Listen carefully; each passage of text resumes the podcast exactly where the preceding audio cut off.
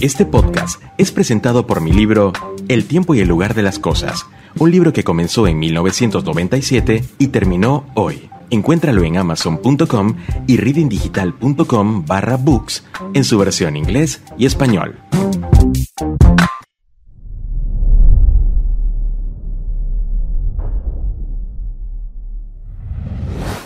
Bueno, hace unos días leí una entrevista que le hicieron en el sitio elespectador.com al doctor Paulo Andrés Escobar. Él es especialista en cirugía plástica facial. Él decía, las redes sociales han producido cambios antropológicos, psicológicos y sociológicos en los seres humanos. Mucha gente parece que se siente más segura de sí misma ante lo virtual que ante lo real pues los lleva a querer mostrarse, someterse, quise decir, a tratamientos estéticos para parecerse a como se ven en sus selfies con filtros de belleza. ¿Pueden creerlo? Ahora, ellos están tratando de parecerse a una versión fantasiada de ellos mismos. No está nada mal. ¿Se podría culpar a la cultura del selfie sobre esto? ¿O a las películas con superhéroes esculpidos? ¿O simplemente al aumento de la vanidad? No lo sabemos. Pero lo que sí es real es que cada vez más hombres nos estamos inclinando por la cirugía estética para lograr mostrar nuestra mejor versión. Bueno, hoy hablaremos con un especialista sobre esto y mucho más en un nuevo episodio de Reading Cast. Yo soy Rod Martínez, comenzamos. Hola Rob. Hey Rob, ¿qué tal? Qué placer estar Hola Rob. Hola, Hola Rob, ¿cómo estás? Hola, ¿qué tal Rob? De una audiencia como la que tú tienes. Bueno, ¿y qué tema tan interesante? Cirugía estética para hombres en búsqueda de mi mejor versión. Me gustó esa parte, ¿no? Porque es que claramente, oye, yo soy una persona que no demonizo obviamente todo este tema, porque de hecho tuve la oportunidad de someterme a un par de tratamientos y estoy abierto a muchos más, eh, eh, si, si, si, la ciencia lo permite.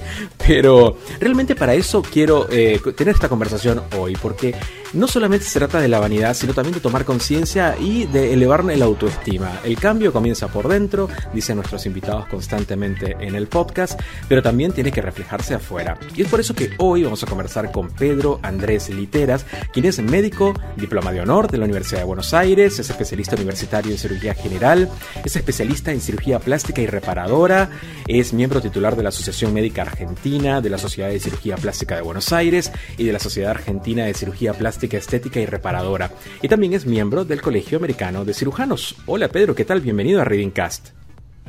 ¿Qué tal, Rob? Muchas gracias por la invitación a compartir las ideas sobre este interesante tema que son las cirugías estéticas, ¿no? En, en hombres. Es impresionante, es impresionante toda la información que hoy está disponible para que, para que podamos comprender todo este fenómeno. Porque, a ver, yo leía que es que uno de los países donde más y te lo contaba antes, donde más oyentes tenemos en el podcast es México.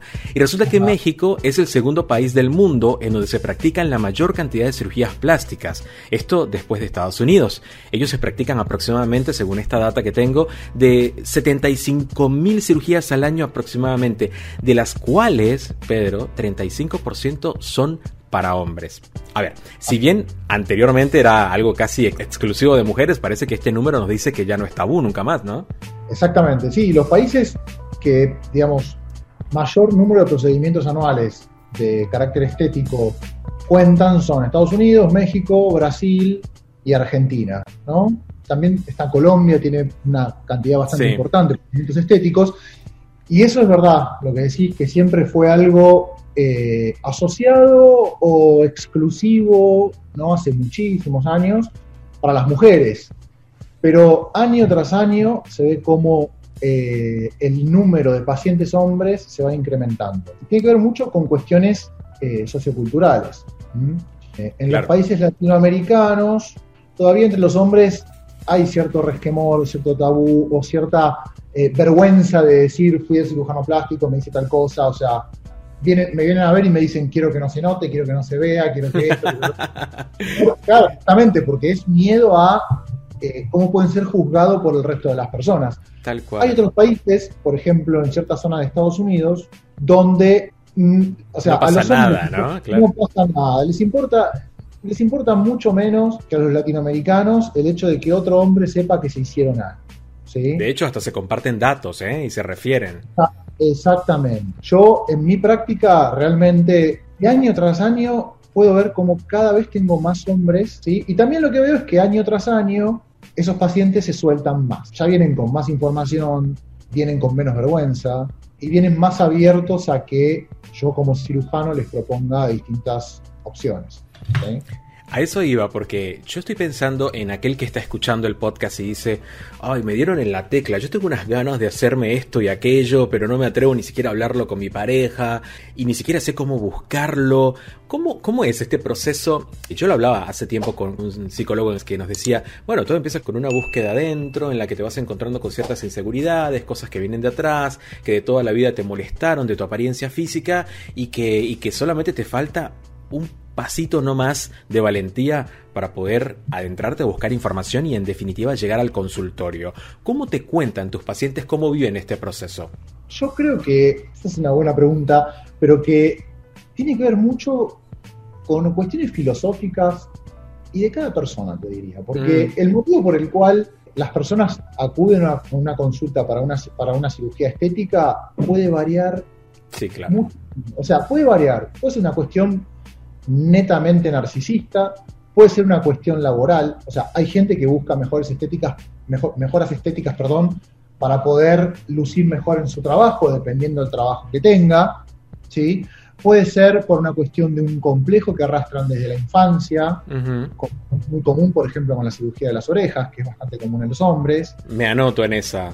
La realidad es que la motivación es muy variable. Yo lo que creo es que lo que sí puedo observar es que los pacientes cuando vienen a la consulta, todos tienen miedo de quedar como narcisistas, ¿no? Incluso se excusan ante mí como diciendo, bueno, bueno, eh, no es que yo sea narcisista, que me importe demasiado lo superficial, sino como que buscan excusarse. Claro.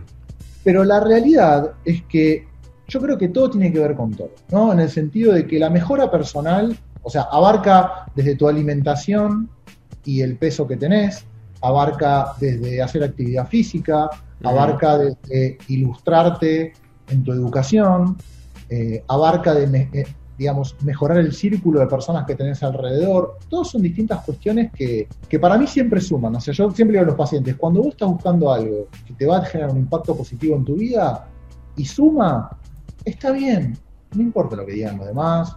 Todo lo que a uno le genere un impacto positivo, suma. Y sabes, mira, donde veo mucho eso yo es, yo hago mucha cirugía de cara, ¿no? Eh, tengo pacientes que tienen 70 años, ¿sí? Por ejemplo, hombres, y ellos me plantean siempre el hecho de que eh, me dicen, mira, yo tengo el espíritu de una persona, me siento joven porque trabajo, hago, actividad física, tengo vida social, tengo pareja, eh, viajo, todo y cuando me veo en el espejo me choca la imagen que tengo. wow, claro, sí, sí, sí. O sea, esa es una preocupación bastante grande de la gente que tiene 70 años y es muy activa, ¿no? Me dice, porque lo que yo siento dentro mío contrasta muchísimo con lo que veo en el espejo, ¿no? Esos pacientes, después hacen una cirugía de rejuvenecimiento facial, ¿no? Que no es ninguna cosa loca donde se les modifica la cara. No, no, no, no. Es corregir puntualmente cuestiones del envejecimiento, ¿sí? Después, ¿sí? de haberse operado y pasar el posoperatorio y todo, se sienten muchísimo más armoniosos consigo mismos, ¿sí? Porque sienten que el espíritu joven que tienen va respondiendo de alguna manera a lo que muestra el espejo. Claro. Exactamente. Tiene mucho sentido, tiene mucho sentido, porque creo que cuando empezamos a hablar de cirugía estética, bien Pedro lo ha contado, ¿no? Va sobre esta decisión que uno toma, que viene de atrás, viene de la niñez, viene de, algún trauma, de algún complejo, después viene por una parte ya de, narcisismo, que puede, que es válido y que, obviamente ocurre, luego va con, aquello otro que, que cuenta que esta es la cereza del pastel, en mi opinión, lo que acaba de contar el ejemplo. Es una persona que cuando se ve al espejo siente que no lo representa la imagen para lo que dice en su espíritu. Eso me parece genial que lo transmitan de esa manera. Y eso para, para vos como médico, ¿es importante saberlo, digamos, la motivación que lo lleva a sentarse frente a vos en el consultorio? Para mí sí, es fundamental porque, digamos, yo, creo que no hay una fórmula donde el cirujano hace esto y el paciente va a estar feliz. Claro, claro. O sea, todos los pacientes tienen necesidades diferentes y es, digamos, mi eh, objetivo como cirujano tratar de identificar cuál fue la motivación. ¿no? Porque Mm. eso va a tener una incidencia en el resultado y te digo por qué. Porque capaz la cirugía está hecha técnicamente divina, pero no es el resultado que estaba buscando el paciente. Ujú, Por más que el procedimiento técnicamente no sea cuestionable, porque el paciente estaba buscando otra cosa. Claro. Entonces, identificar la motivación para realizarlo es, digamos, lo primero, ¿no? Claro. También a veces hay que, a veces hay que tratar de, de- de- de identificar, y me ha sucedido, que hay motivaciones en las cuales yo incluso le digo a los pacientes, no, mira, lo que te está motivando a operarte no es una buena motivación, ¿sí? Como por ejemplo satisfacer a una pareja. ¿no? Mm, claro, eso es claro. Someterte, someterte a una cirugía para ser feliz, entre comillas, a, o- A otra persona. pareja, a otra Claro. persona, Claro. no, no es una buena idea. Entonces yo cuando detecto cuestiones así le digo, mira, tomate un tiempo para pensarlo, si realmente lo querés hacer, ¿sí? Y nos volvemos a ver. ¿Mm? Pero por eso tu pregunta era muy buena, o sea, identificar la motivación de por qué el paciente está sentado frente a mí en el escritorio es el pilar fundamental como para poder eh, entablar una, una, una relación médico-paciente a partir de la cual llegar a un, un objetivo común, ¿no? Claro, y justo ahí me acabas de responder un poco. Yo tenía por acá agendada esta pregunta que es, ¿cuándo un médico cirujano, especialista en cirugía estética, puede rechazar a un paciente? A ver, más allá de este que acabamos de decir, bueno, porque, porque vas a complacer a otro, mira, yo te diría Claro. que... ¿Qué otras cosas te han pasado? ¿O cuál ha sido tu propio criterio para decir, "Mm, no, no, yo prefiero no, no trabajar este caso? yo todos somos distintos, ¿no? Tanto los pacientes como los médicos. Yo, particularmente, cuando una persona viene con una foto de que se quiere parecer a otra, esos son pacientes que trato de, de evitar. primero porque es muy difícil complacer una cosa así, y es muy Sí. difícil poder, digamos, ofrecer, digamos, a- asegurarle de que se va a parecer a esa otra persona que trae en una fotografía, ¿sí? Ujú. Y por otro lado, porque creo que, que, no, no, no, que no es una motivación sana para, inter- para someterse a una cirugía. Entonces, es muy probable que esa persona no esté feliz con el resultado. Haga lo que yo haga. O sea, entonces trato de esquivarlo.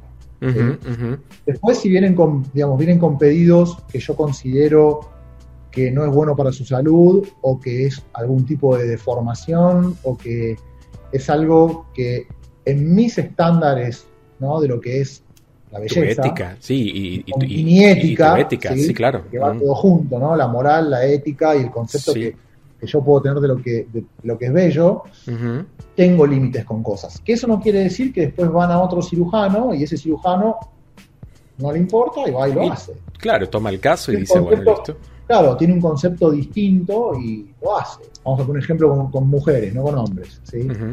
Yo, por ejemplo, cuando viene una mujer y me pide que ponerse prótesis mamarias y me, me está hablando de un volumen de prótesis muy grande, yo, o sea, yo sé que le estoy haciendo un mal a la salud. O sea, entonces directamente le digo, no, mira, ¿sabes qué?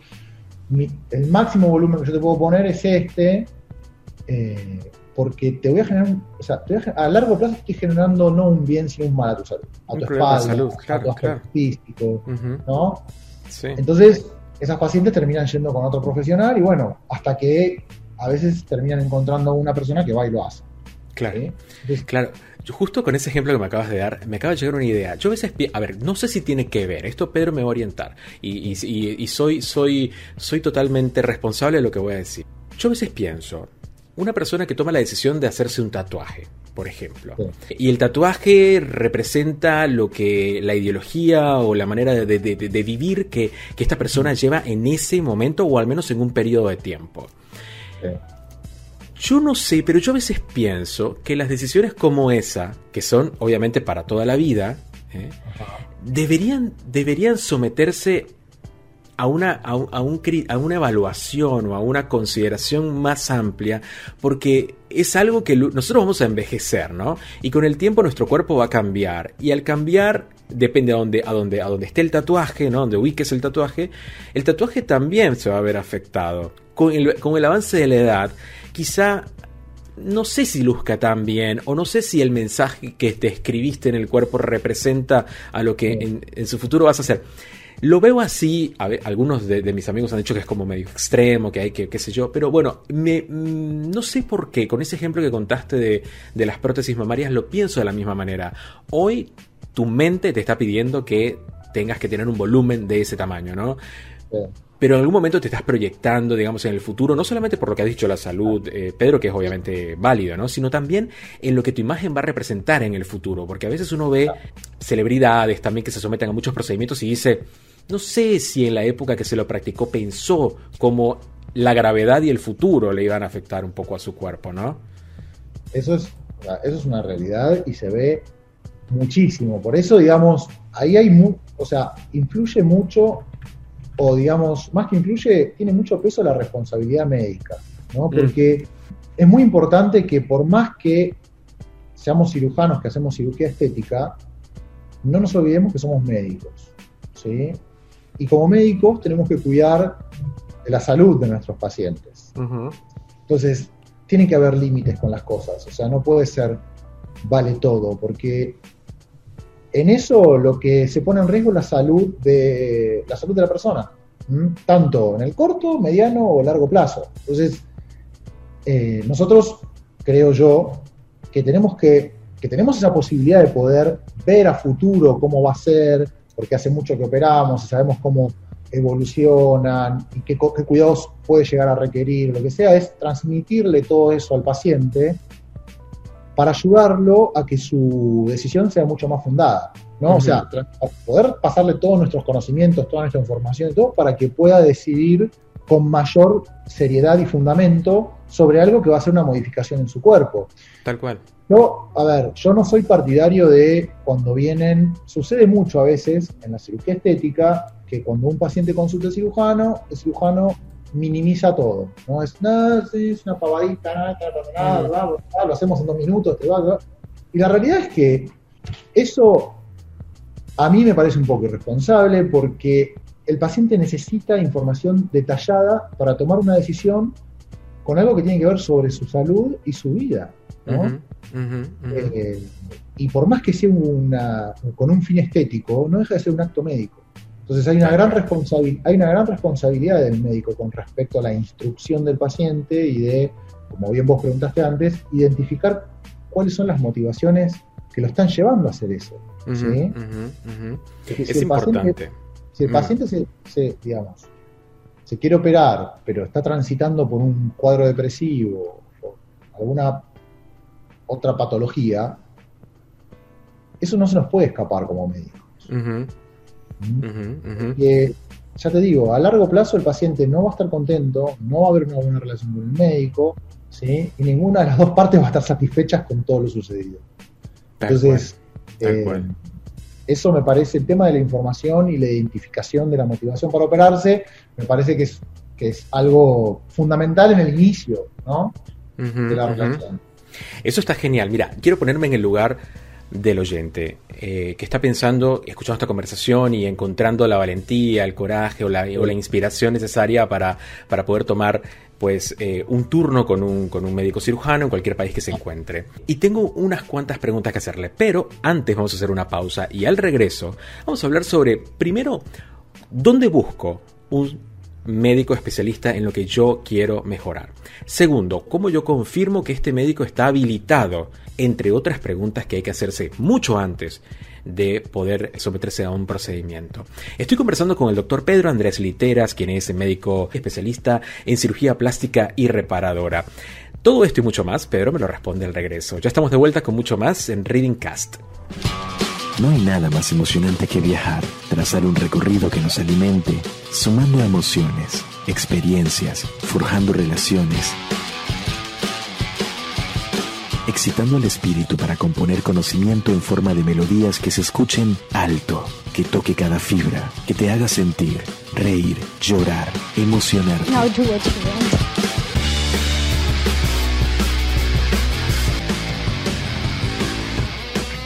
En ese viaje estamos nosotros, un grupo de personas que intentamos entender el mundo tal y como lo conocemos, pero más allá. Bienvenidos a un todo, bienvenidos a reading.com.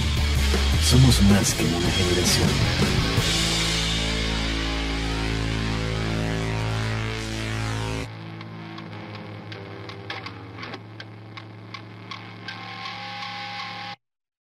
Este podcast es presentado por mi libro El tiempo y el lugar de las cosas, un libro que comenzó en 1997 y terminó hoy. Encuéntralo en amazon.com y readingdigital.com barra books en su versión inglés y español. Estamos de vuelta con mucho más en Reading Cast. Yo soy Rod Martínez y estoy conversando en este episodio del podcast con el doctor Pedro Andrés Literas, quien es especialista universitario en cirugía general, especialista en cirugía plástica y reparadora y no deja de ser médico, quien también, pues hay que reconocer que fue diploma de honor de la Universidad de Buenos Aires y estamos entrando en un tema que en lo personal me gusta mucho y sé que eh, nuestra audiencia lo había pedido desde hace rato, que es no solamente trabajar la parte interior y todo esto que siempre nuestros especialistas nos cuentan, sino que también ahora la parte exterior, porque no es ajeno a lo que somos. Entonces hemos titulado este episodio Cirugía Estética para Hombres en búsqueda de mi, de mi mejor versión. Y hemos tenido un diálogo en la primera parte del podcast muy interesante con el doctor acerca de todos estos procesos que vamos viviendo como pacientes, a dónde queremos llegar con el resultado, cuándo, podemos, cuándo un médico puede rechazar un paciente por un proyecto que tiene ¿no? En, dentro de la cirugía estética posible o no y demás. Pero en la parte anterior, antes del corte, dejé preguntas al aire. Yo estoy encontrando inspiración en esta conversación con el doctor, me parece que sí, que el doctor me, habla de un proceso ético, eh, responsable hacia la salud de, cada uno de los pacientes y, de, su, de, su, integridad como médico. Entonces yo digo, bueno, listo, entonces quiero eh, practicar un procedimiento con un médico cirujano. Doctor, ¿dónde busca? ¿Cuál es el primer paso para buscar? ¿Dónde lo hace una persona que esté interesada? La verdad que, Rob, mejor pregunta no podías haber hecho. Te digo, no hay pregunta más útil de toda esta entrevista que esa en el sentido de que que en primer lugar, en definitiva, la televisión no es aval ni currículum de tener la formación académica para realizar un procedimiento. ¿Por qué te digo eso? Hay muchos pacientes que me dicen, no, pero yo lo vi en la televisión y estaba en la televisión. Bueno, no. La realidad es que para ser un cirujano plástico certificado, el camino es bastante largo, eh, dependiendo del país, hay que recibirse de médico, después de cirujano general, después de cirujano plástico o directamente de médico a cirujano plástico. Y después de eso, una vez que uno se recibe de cirujano plástico, tiene que acreditar durante varios años en la especialidad determinados avales académicos para poder ser miembro de la sociedad de cirugía plástica de cada país. Hay que juntar un montón de avales, de congresos, de trabajos presentados, de cirugías hechas y todo que a uno le permitan después llegar a ser certificado como miembro titular de esa sociedad. O sea, en mi caso, yo estoy en Argentina, es la Sociedad Argentina de Cirugía Plástica, Estética y Reparadora, la SACPER. Todos los países tienen su sociedad de cabecera que agrupa a todos los cirujanos plásticos y que está asociada a las universidades. Entonces, ya de movida, entrando en la página web de la Sociedad de Cirugía Plástica, que corresponde a tu país, al país donde querés operar, podés el nombre del cirujano y aparece si es miembro titular, si no, qué avales tiene, que dónde es su práctica, etcétera. Muchos de los que pues, nos pueden estar escuchando que ya se sometieron a una cirugía plástica y no hicieron este primer paso se deben querer matar, eh, porque, porque realmente es el camino correcto a seguir, ¿no, doctor? Bueno, continuamos. A ver, eh, luego qué hacemos. Entonces, una vez que uno certifica, digamos, que ese profesional forma parte de la sociedad, al concurrir a la, a la consulta médica, el paciente está en todo su derecho de pedirle al médico las recertificaciones, ¿sí? Cuáles son sus avales actuales, cuáles son todas las sociedades que integra. Que puede ser que hasta quien va a la primera consulta eh, siente eh, algún tipo de, de, nada, de, de, pena, de vergüenza, de, pedirle ¿no? los avales al, al, médico, pero está bueno que lo diga el mismo doctor, que diga, está en su derecho. Claro, está en su derecho, pero si le da vergüenza preguntar, por el solo hecho de estar yendo un profesional que está avalado por la sociedad de cirujanos plásticos que nuclea a su país, ya tiene que ir con una tranquilidad. Entonces, una vez cuando estamos ahí, frente al especialista que hemos elegido, ya el, paciente debe tener, por supuesto, un proyecto, una idea, ¿no? Decir, quisiera esto, doctor. Y esa conversación, ¿cómo surge? A ver, ¿él, tiene que llevar algún tipo de información, análisis, eh, algún tipo de historial médico? No, no. Hay, hay pacientes que vienen sin ningún tipo de información. Pero a veces hay algunos que vienen que no tienen información y dicen, me quiero ver mejor doctor, ¿qué me recomienda? ¿no? Me gusta esa así parte, Como hay otros, así como hay otros que vienen con mucha información y así como hay otros que vienen visitando ya a varios cirujanos. ¿no? Como, cas- como casteando, ¿no? A ver. Claro, lo Mm. cual, ojo, lo cual es- está bien, porque Sí, tenés que tener feeling con el cirujano. sí, sí, me imagino, sí. ¿no? Porque puede tener todas las credenciales, feeling, un buen feedback, o sea, no sentís buena energía, buena vibra con esa persona, es mejor evitarlo, porque. Vas a pasar una cirugía, un posoperatorio, a veces las, las cirugías tienen pequeñas complicaciones donde hay, a veces hay que volver a operar al paciente, o a veces el posoperatorio se hace un poquito más eh, trabajoso que lo habitual, y si vos tenés buen feeling con tu cirujano, todo ese proceso va a ser mucho más eh, ameno, ¿no? Sin duda, sin duda. Y cuando ya estoy, eh, bueno, he elegido a mi, a mi cirujano, si yo elijo, por ejemplo, que ahora vamos a hablar cuáles son los tratamientos más buscados por la gente, el médico le cuenta a profundidad de qué va el tratamiento, implicaciones, consecuencias y demás. Ujú. Yo primero lo que hago es le pregunto por qué vino, ¿no? ¿Cuál Bien. es, o sea, cuál es el motivo de su consulta?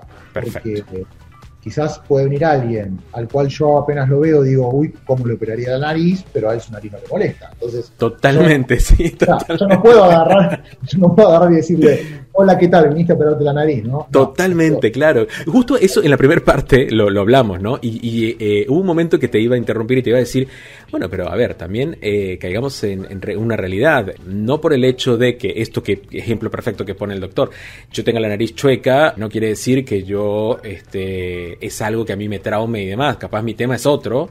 Claro, y, por eso el doctor tiene que escuchar al paciente cuando va, ¿no? En primer plano.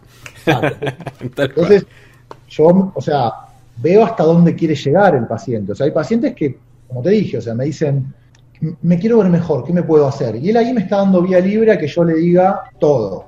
Ahora, Bien. si el paciente viene porque me dice, mire, eh, me molestan, veo envejecidos mis párpados, porque me veo triste, cansado y no lo estoy, y, me- y quiero hacer algo, perfecto. Pero, digamos, si el, si el paciente no me da pie para algo más, yo, hasta no tener confianza, no se lo planteo.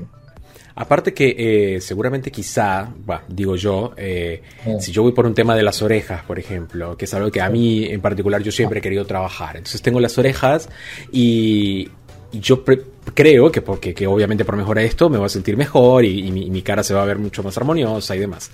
Pero después, digamos, en ese proceso el médico puede decir, mira, terminarías de completar un muy buen perfil si Exacto. abordáramos esto otro que tenemos acá, que le, le falta un toquecín más, ¿no? Claro, pero ah, y así hay pacientes que me dicen, ah, bueno, sí, buenísimo, buena idea, dale, y hay otros que me dicen, no, no, prefiero que no, pero, digamos, nunca se lo toman mal, ni se ofenden, ni nada. Perfecto, ¿eh? perfecto. Y, Y me ahora- parece muy agresivo en una primera Mm. consulta, ¿no? O sea, Ujú, si alguien ujú. en el consultorio y uno empiece a decirle, no, mirá, hace, eh, eh, o sea, la Claro, claro. eso, eso me parece, sí. Sí, porque aparte que lo, lo- lo decíamos al principio, quizá es un proceso muy sensible para mucha gente eh, el poder visitar a un, a un cirujano plástico. Porque el cirujano plástico, si es para un tema eh, estético, es una elección que has tomado, digamos, para mejorar eh, tu imagen. Pero si es una cirugía por otro tema de salud que tengas que resolver, bueno, ya eso es otro tema no obligatorio y que tenés que hacerlo sí o sí. Pero cuando elegimos un tratamiento, y esto lo hablaba yo hace tiempo con, entrenadores personales, con nutricionistas y demás, me parece que el lenguaje que, manejan los profesionales de esta área suele ser bastante curado, ¿no? Bastante, sí, curado le llamo yo en el, sentido limitado para poder abordar emocionalmente de manera correcta una conversación. Está bueno que, que, que nos cuentes eso, Doc. Ahora, ¿cuáles son estos tratamientos que, por ejemplo, como hombres, son los más buscados hoy día? Hablabas del tema del cansancio, me parece que está bárbaro, pero eso tiene un nombre. Luego hablamos de la nariz, eso tiene un nombre también. Vamos, Doc, ¿qué, qué nos puedes llevar para instruirnos un poco cómo buscar? ¿Qué tratamiento quiero buscar realmente? En general, esto puede variar, de cirujano a cirujano porque el público que tenemos los cirujanos a veces es muy disímil, ¿no? De uno. Pero por lo general, los hombres, los procedimientos que más se realizan, que más nos realizamos, me incluyo, eh, son el injerto de pelo, sí, el injerto capilar, la cirugía de párpados, las lipoaspiraciones, como los tres más frecuentes. Y después Bien. están, después está la aplicación de Botox, de toxina Sí. Rellenos es más. más Cuando, digamos, hablamos, cuando hablamos de rellenos, ¿qué es? Porque ahí, ahí me perdí un poco. fillers. Son fillers ácido hialurónico. Rellenos con Ya. ácido hialurónico. Ah, yo me lo practiqué. Sí, yo, yo para hice eso. sí. para la boca, o sea, Ujú. relleno. Ahí los hombres son más reticentes, ¿no? Pero después tenemos las rinoplastias, o sea, las narices. La cirugía de párpado se llama blefaroplastia. Después la otoplastia, que es la cirugía de las orejas. Eso en los hombres también es un tema bastante frecuente. ¿Quién lo diría, no? Sí. Me llama la atención, me llama la atención que ese sea uno de los tratamientos más buscados por los hombres. Sí, por- y te digo, porque muchas veces, o sea, son problemas que se traen desde el colegio, ¿no? Desde chiquititos. Claro. O sea, Claro, es las burlas, o sea, las burlas que le hacen en el colegio, no sé, acá en Argentina le dicen orejón, ¿no? Orejón, orejudo, o sea, entonces eso genera en la psiquis de un chiquito que, se- que está creciendo, eh, a veces traumas que, que- se llevan hasta, hasta la adultez, ¿no? Totalmente, sí, sí. De hecho, o sea, yo por ejemplo, cirugías estéticas en menores de edad, solo opero las orejas por esa cuestión, por la cuestión del bullying, ¿sí? que sufren los chicos, Mm. o las narices también en adolescentes, narices muy, muy digamos, prominentes que también, que pueden generar casos de bu- bullying. Y dentro, dentro de esa lista mencionabas el tema del injerto de pelo. Esto es un boom hace un tiempo, ¿no? Se escucha mucho, Sí. se lee mucho sobre esto. Sí, es un ¿Qué ha boom pasado? Porque, porque, digamos, el problema de la, de la calvicie afecta a una cantidad tremenda de hombres en distintos grados. Algunos le o sea, desde que le falta un poco de densidad de pelo hasta aquellos que directamente están calvos. O sea, en, ese, en ese rango de variedades hay distintos grados. Pero es muchísima, pero muchísima la gente. O sea, la realidad es que nosotros tenemos muchas consultas sobre eso. Y últimamente se revolucionó, ¿por qué? Porque el tratamiento se facilitó. Actualmente existe algo que se llama la técnica pelo por pelo, por pelo o FUE, que significa Follicular Unit Extraction, ¿sí? Sí. Que se saca cada folículo piloso, se saca y se pone. Se saca Sí. uno, se pone. O sea, se saca de la zona donante, que generalmente es en la nuca, hacia los sectores donde falta, haciendo un dibujo. Bien. Eh, es un procedimiento que se hace con anestesia local, el paciente está despierto, se hace en un, lo que sería, bueno, depende de eso, varía el país, pero no requiere de un quirófano, sino de una sala de cirugía menor. Es un procedimiento prácticamente de consultorio. ¿sí? Es como que es como que ahora llegó al alcance de todos, ¿no? Eh, Sí, porque tampoco es un tampoco es un procedimiento que esto varía de países en países, pero no tiene un costo muy elevado y tiene un gran beneficio realmente. Y tiene un beneficio con respecto a lo que hablábamos antes, tiene un beneficio psicoemocional tremendo el tema del pelo en los hombres. Sí, sí, sí, sí, me parece que sí. Ahora, eh, yo lo que pienso es, si bien hay muchos tratamientos y que están a la mano de quienes lo quieran incorporar a su vida, mejorar su apariencia, ¿no? Y demás, todos estos datos que hemos dado hoy con el doctor les ayudan a ustedes a poder planificar cuál va a ser este proyecto de su mejor versión, que en definitiva es lo que nosotros queríamos transmitir el día de hoy con el doctor Pedro, acerca de que ustedes puedan realmente tener la información de primera mano, que puedan conocer el paso a paso, que puedan conocer los tratamientos y que también sepan cuáles son las responsabilidades que como paciente nosotros tenemos. Ahora, ahí es donde quiero cerrar. Nosotros podemos ceder toda la responsabilidad hacia un médico en cuanto a eh, lo que tiene que ver con su labor, con su, con, su, con su trabajo en general para con nosotros, pero también existe una responsabilidad como pacientes, ya sea, por ejemplo, hacemos una lipoaspiración. Entonces yo, nada, me deshago de todo este excedente. ¿Qué pasa después? Ese es un muy buen ejemplo, porque hay pacientes que tienen. La, li- la lipoaspiración no es un procedimiento para bajar de peso. Eso de entrada está mal, o sea, de entrada está mal abordado. O sea, si el objetivo es bajar de peso con una lipoaspiración, o sea, los pacientes tienen que lograr un peso adecuado y la lipoaspiración sirve para ayudar a deshacerse de los depósitos grasos que son muy difíciles de eliminar con una dieta y con ejercicio y según la edad del paciente. Y después hay distintos grados, ¿no? Obviamente, hay, digamos, hay pacientes que de por sí están muy bien en su peso y todo tienen pequeños cúmulos grasos y se hacen procedimientos que también últimamente están muy en boga, que es la lipoaspiración high definition, que es para marcar los abdominales y, todas las zonas anatómicas del abdomen. Bueno, ok, pero eso se puede hacer en una persona que ya de por sí está en muy buen estado atlético y físico. Me encuentro muchas veces con pacientes que les digo, mira, para que tu resultado sea espectacular, yo necesito que por favor bajes tanto. Porque si no vamos a obtener un resultado mediocre. Y además tiene que ver, le digo, mira, si, y esto tiene que ver con algo que dijiste al principio también, que es fundamental y es muy inteligente, que la lipoaspiración tiene que acarrear, por ejemplo, un cambio en tu vida, te tiene que ayudar a volver al ejercicio, a mejorar tu alimentación, o sea, lipoaspirarte para los, a los cuatro meses, estar haciendo de nuevo cualquier cosa, o sea, comiendo sin control, comiendo mal, no, no haciendo actividad física. Claro. No, no, no tiene mucho sentido someterse a un acto quirúrgico como una lipoaspiración para después volver a hacer lo mismo. Tal cual. Claro, yo creo que es una gran responsabilidad que nosotros como pacientes también tomamos, chicos, porque en definitiva a veces creemos que el especialista está ahí para dar lo mejor de sí, que obviamente lo está, pero que nos va a solucionar la vida para siempre, ¿no? Eh, que nosotros no vamos a tener que hacer nada más. Y a veces, por pensar de esa manera, se toman decisiones de someterse a tratamientos que son tan arriesgados y que luego de habérselos practicado el recuperatorio y estar en forma y todo perfecto, volvemos a caer y perdemos todo el trabajo que se hizo tanto del profesional como nuestra, nuestra inversión, nuestra energía, nuestro todo, nuestro tiempo, que en definitiva es muy valioso también. Bueno, doctor, me parece que esta conversación da para mucho más. Me encantó todos los datos que me has dado. Eh, realmente que me quedo con ganas de seguir aprendiendo mucho más de lo que tenés para compartir.